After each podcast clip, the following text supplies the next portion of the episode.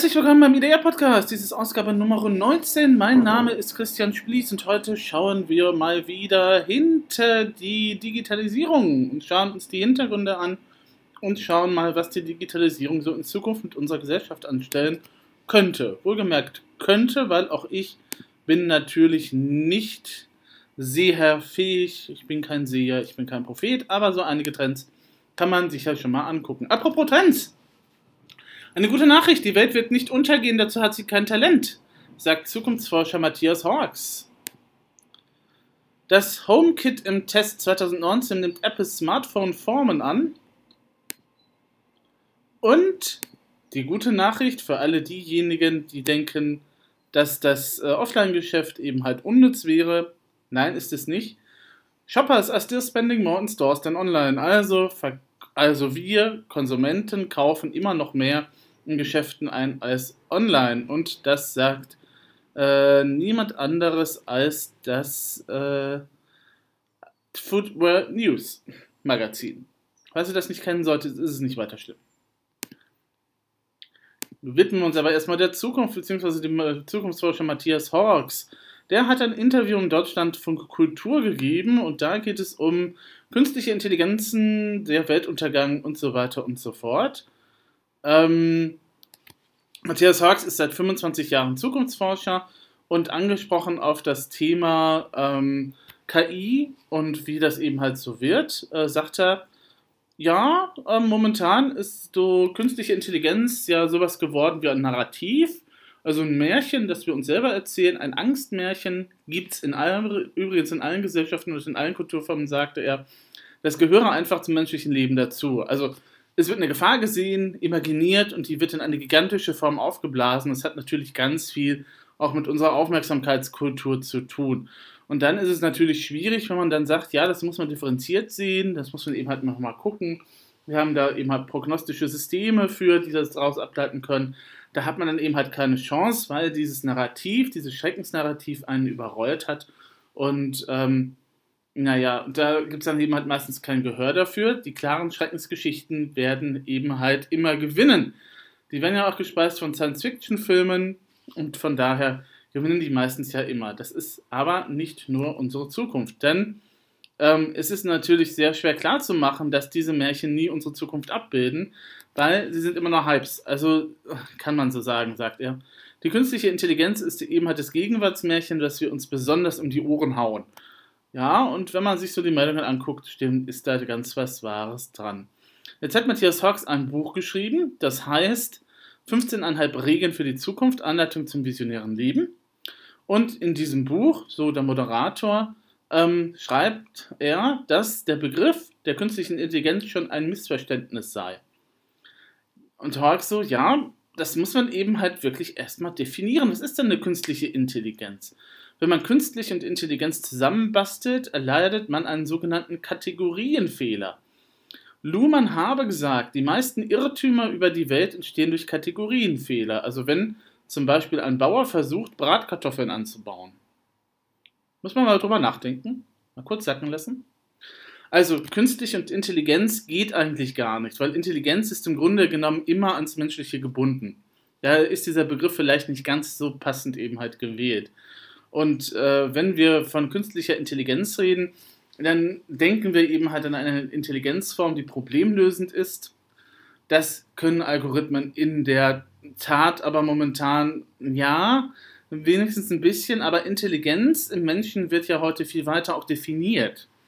Ne? Es gibt sowas wie emotionale Intelligenz.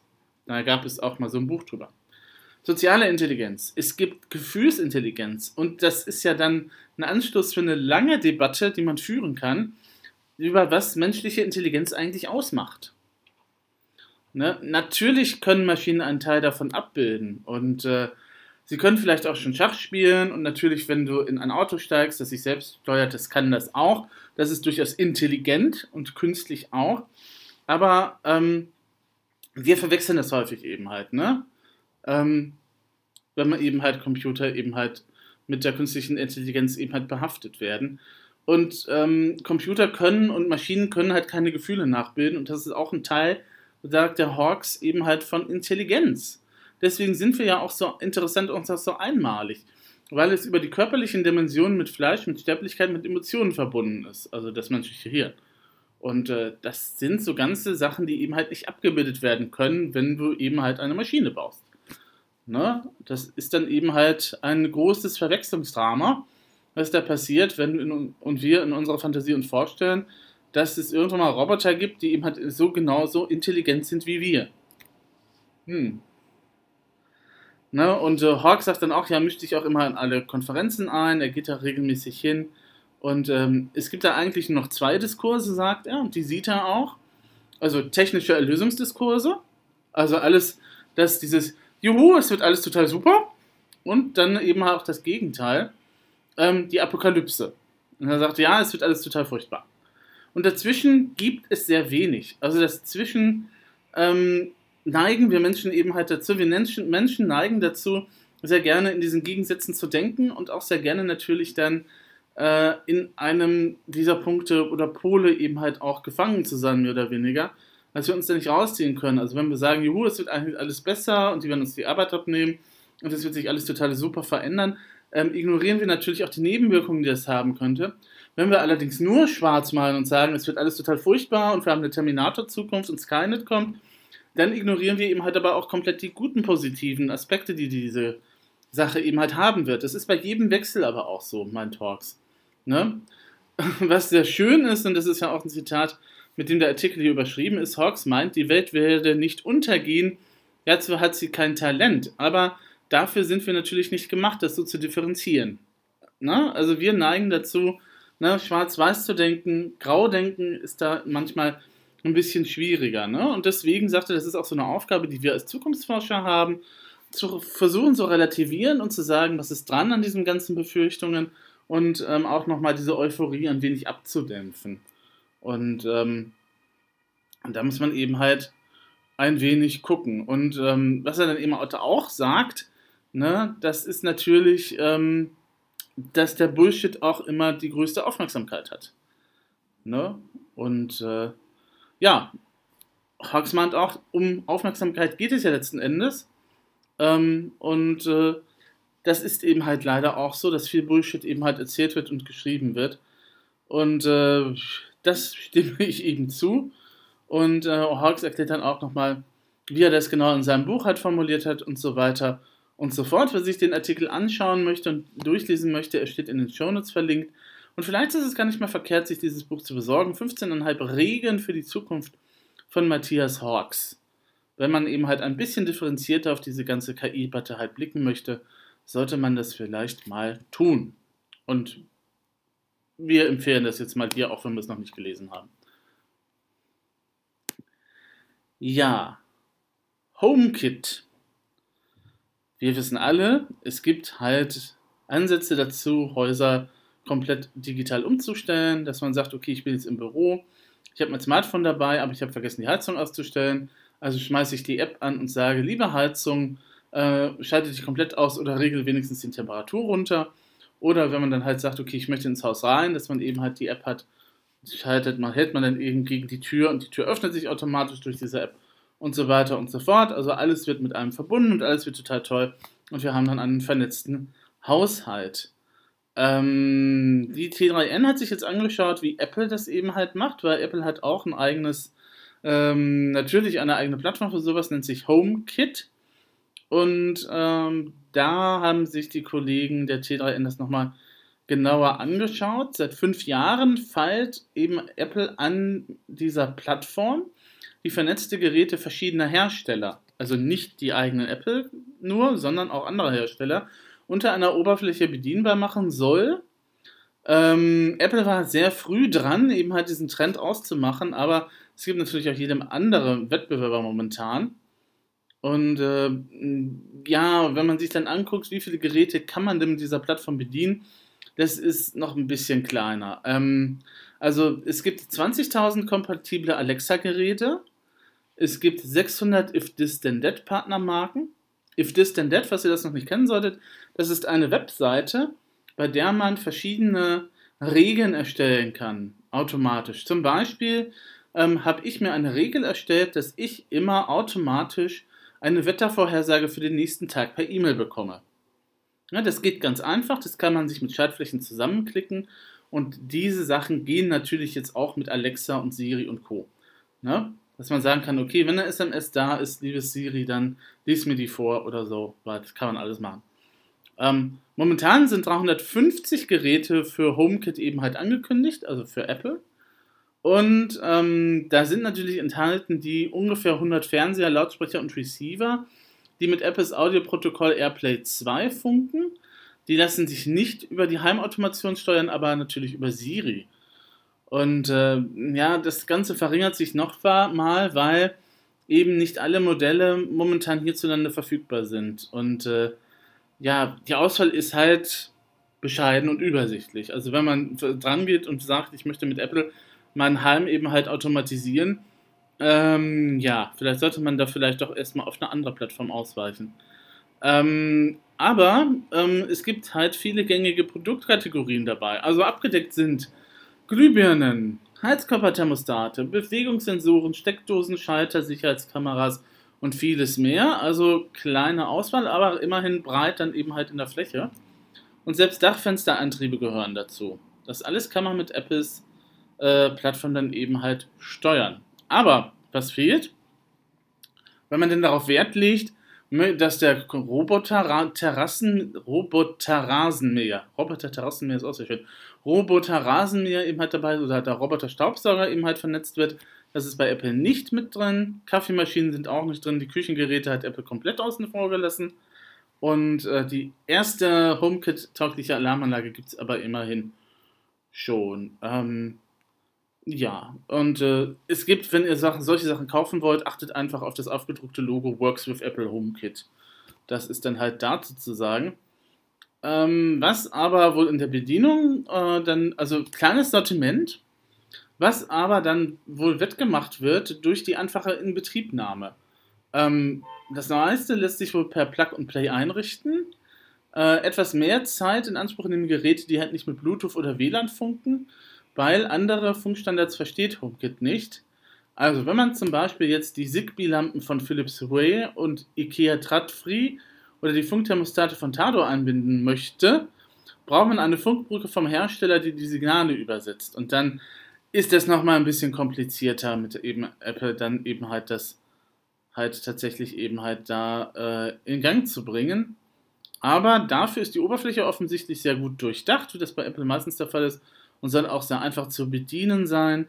Und äh, ja, das sind so die ersten Sachen, die eben halt T3N rausgefunden hat. Die haben noch mehr gemacht. Aber damit dieser Podcast hier nicht allzu lang wird, würde ich euch empfehlen, euch einfach mal den Artikel auf der T3N-Webseite euch anzuschauen. HomeKit im Test 2019, da ist das Jahr, in dem Apple Smart Home Form annimmt. Und ähm, rausgesickert ist ja auch schon die neuen äh, Smartphones von Apple, die neuen iPhones, werden auch im September vorgestellt. Ja, also könnte man jetzt mal gucken, wenn man halt Interesse daran hat, sein Heim komplett äh, eben halt zu automatisieren. Äh, denkt aber bitte vorher auch an die möglichen Konsequenzen, denn jedes Gerät, das im WLAN hängt, ist eine Eingriffsfläche mehr für Hacker. Ja, auch äh, und die meisten Geräte, äh, die eben halt tatsächlich eben halt ins WLAN gehängt werden können, haben keinen Virenschutz und auch die Sicherheitsfunktionen sind noch nicht so ausgereift. Ne? Also es ist ja auch schon mal äh, vor einiger Zeit passiert, dass eine Bot-Attacke tatsächlich dann über halt über einen Kühlschrank gelaufen ist. Kein Witz, gab es. Also aufpassen, überlegt euch das gut. Wenn ihr das machen wollt, wäre Apple eben halt eines der Systeme, womit eben halt das möglich ist. Ja, Freude, Freude über Freude wenn man halt dieser Schlagzeile Glauben schenken darf, Shoppers are still spending more in stores than online. Also, wir alle kaufen mehr, immer noch mehr in Geschäften ein als online. Und das ist eine Studie von der Analytics-Firma First Insight, die das festgestellt hat. Und es gilt für beide Geschlechter. Mhm. Weil man mehr Zeit in Geschäften verbringt als online, während man einen normalen Einkaufstrip eben halt hat. Äh, die Studie beruht auf einer Umfrage von mehr als 1000 Beteiligten, die eben halt auch allgemein nochmal so die ganzen Vorlieben der äh, Kunden eben halt feststellen sollte.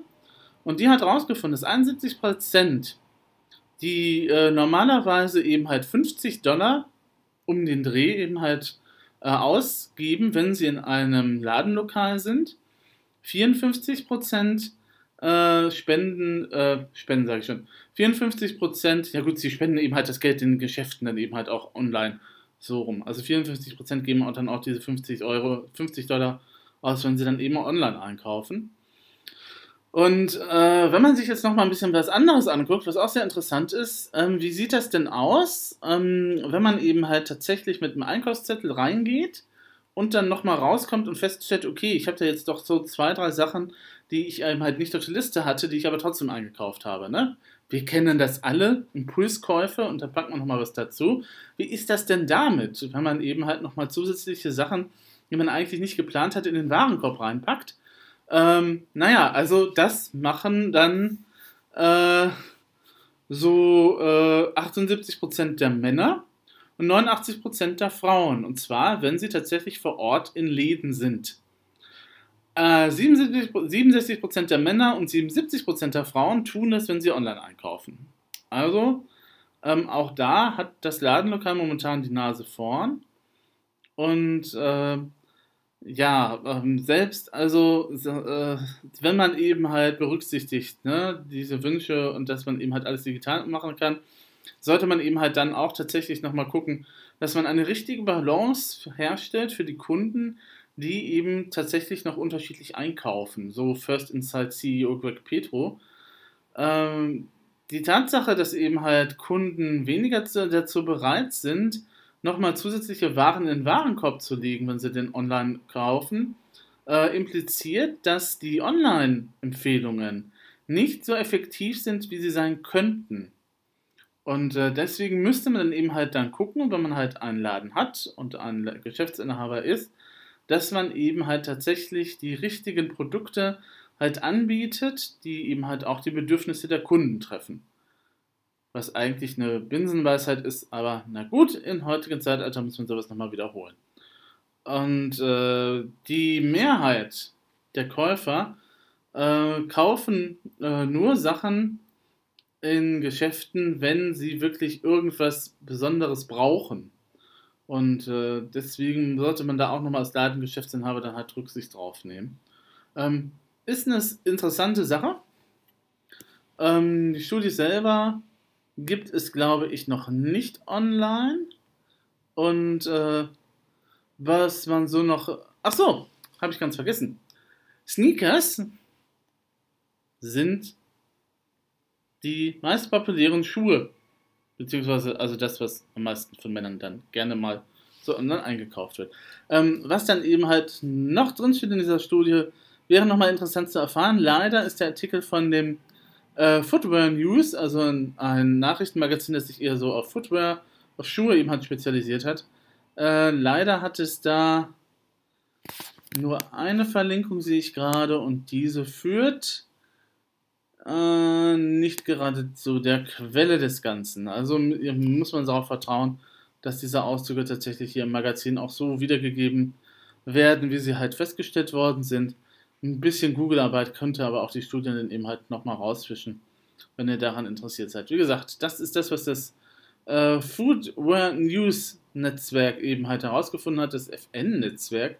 Ich bin ja immer überrascht davon, wie viele äh, spezielle, spezielle Seiten es gibt. Spezialisierte Seiten eben halt im Internet es gibt, eben auch zum Einkaufen. Ja. Gut, dann wünsche ich euch auf alle Fälle noch ein schönes Wochenende. Die Temperaturen sinken. Es wird nicht mehr so heiß wie in der letzten Woche, was ich persönlich sehr begrüße. Dann äh, ist nächste Woche, glaube ich, auch nichts, worauf ich besonders hinweisen sollte. Also, wenn ihr irgendwas habt, gerne an christian.splies.gmail.com schicken. christian.splies, S-P-L-I-E-S-S, at gmail.com schicken, wenn ihr da Hinweise habt oder sagt, ähm, ich möchte unbedingt halt im nächsten Podcast das oder das Thema mal haben. Gerne her damit oder macht dann eben halt eine Voicemail eine Shoutout eben halt per Enker. Das geht natürlich auch. Die Dinger kommen an. Ne? Auch wenn die nur eine Minutenbegrenzung haben, aber das kann man ja dann auch individuell regeln, dass man mehrere Nachrichten eben halt schickt. Ja, dann gehabt euch wohl.